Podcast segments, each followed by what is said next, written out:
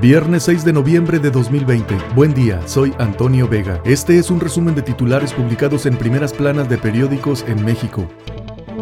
Excelsior. Donald Trump se aferra al triunfo. Sin pruebas, acusa fraude electoral, pero pierde tres rounds legales. Jueces de tres estados de Estados Unidos rechazaron las impugnaciones que presentó el equipo de Donald Trump sobre el conteo de votos. 600 arrestos fueron el saldo de protestas en varias ciudades de Estados Unidos que pedían el conteo total de los sufragios. Formarán más médicos especialistas. El presidente López Obrador anunció acciones para duplicar el número de médicos residentes en el sector público. 20% del personal médico tiene depresión. Debido a la pandemia, uno de cada diez trabajadores de la salud en América experimenta pensamientos suicidas y uno de cada cinco padece depresión. Nuevo León detiene por no usar cubrebocas. Hasta ayer sumaban cuatro detenidos por no acatar la medida. Hogares mexicanos son más optimistas. Creció la confianza del consumidor.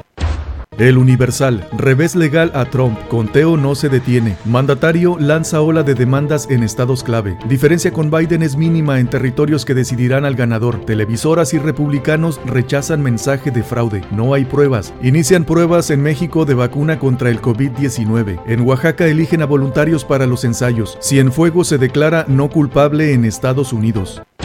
Reforma. Atiza Trump hoguera, sin pruebas. Callan televisoras a presidente. En un hecho sin precedentes, las principales cadenas de televisión en Estados Unidos cortaron ayer abruptamente el mensaje del presidente Donald Trump cuando, sin mostrar evidencias, acusó a los demócratas de cometer fraude y querer robarse la elección del martes. Ciudad de México. Matan a menores por cobro de piso.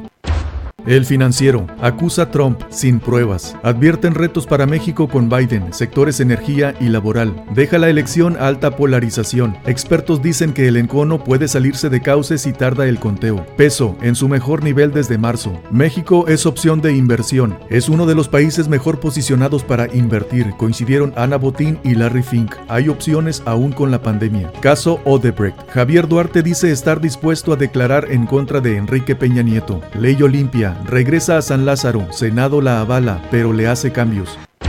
El economista, Joe Biden está a un paso, Donald Trump se revela, presidente atiza desconfianza, crece riesgo postelectoral, republicanos notables comienzan a tomar distancia del presidente, cadenas de televisión cortan transmisión de mensaje de Trump por desinformar, Secretaría de Energía restablecerá las subastas petroleras y la iniciativa privada cumple contratos, venta de autos nuevos cayó 21.3% en octubre, AMLO ordena recortar hasta 50% aguinaldo a burócratas, será progresivo en personal de enlace y mando. Consulta Mitowski, el economista. La ausencia de temas fuertes de interés nacional en la agenda de AMLO mantiene la aprobación estable. Registra ligera disminución. Desacuerdo 41%. De acuerdo 58.6%. La jornada. Fraude, insiste Trump. Tribunales le aplican reversa. Cienfuegos se declara no culpable ante juez de Nueva York. Solicita el Senado al gobierno estadounidense información detallada sobre el caso del general. Infectados 34% de profesionales de la salud en Chihuahua. Suman 36 fallecimientos por la pandemia.